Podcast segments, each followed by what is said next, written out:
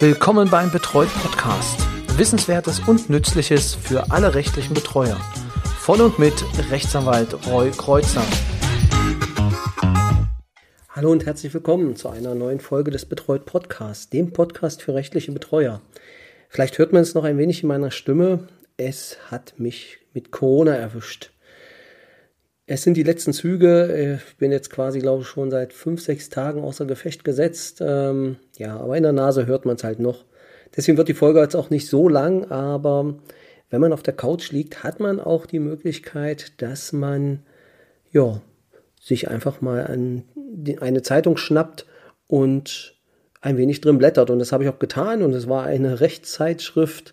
Ähm, ich komme wenigstens jetzt denn dazu, äh, die ein oder andere zu lesen und bin dabei auf eine Entscheidung gestoßen des Bundesgerichtshofs vom 16.02.2022, die ich auf jeden Fall nicht vorenthalten will.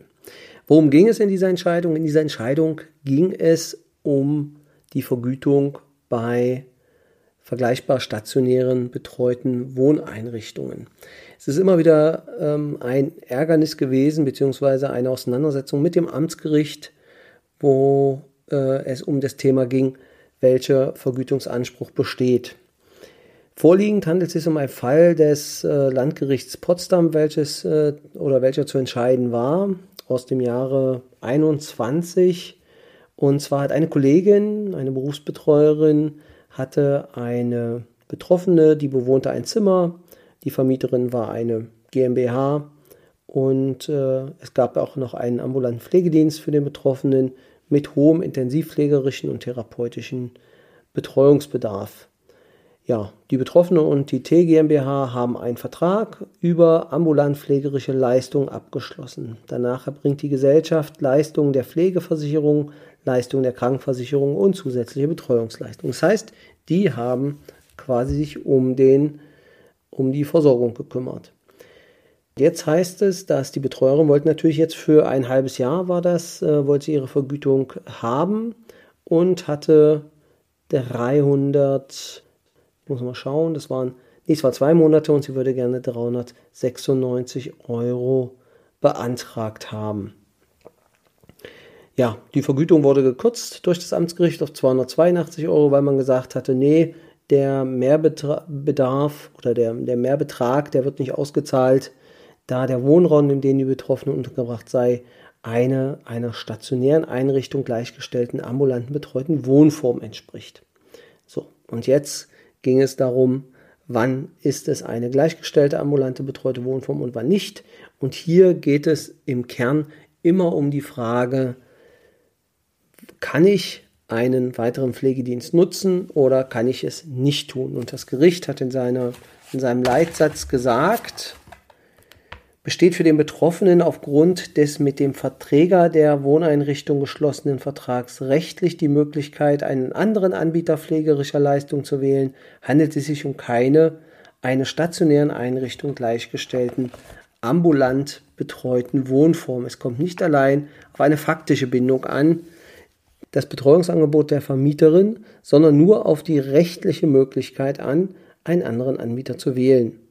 Ja, im Prinzip konsequent weiter entschieden, dass es immer darauf ankommt, ob theoretisch die Möglichkeit besteht, ähm, rechtlich sich mit an eine andere Person zu binden als den Pflegedienst, der vor Ort ist.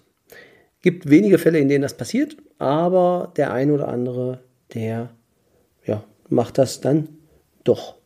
Genau, also eine Entscheidung, ähm, ich habe sie auch verlinkt, mal unter der unter diesem Podcast, beziehungsweise auf der Homepage findet sich dann auch mit, ja, mit, dem, mit der Verlinkung, dass man sich das Ganze nochmal dann anschauen kann, was das Gericht entschieden hat. Also im Kern, ich will gar keine Einzelheiten an der Stelle nennen. Wenn es rechtlich möglich ist, dann kann auch der Mehrbetrag abgerechnet werden.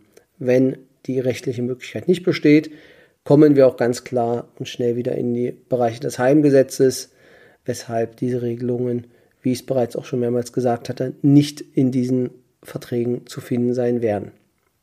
Jedenfalls nach meiner Erfahrung. Wenn Sie anderes wissen, gerne an mich eine Info und dann gebe ich das natürlich hier auch gern sofort weiter. ja, so viel einfach für heute. Ähm, ich möchte gar, keine, gar nicht so lange machen. Zum Schluss möchte ich allerdings äh, ja, einfach Sie auch als Hörer fragen, welche Fragen haben Sie vielleicht an mich? Welche vielleicht auch persönlichen Fragen ähm, zur Themen, zum Thema Betreuungsrecht liegen Ihnen vielleicht auf dem Herzen? Im Rahmen einer Folge würde ich gerne diese Fragen beantworten.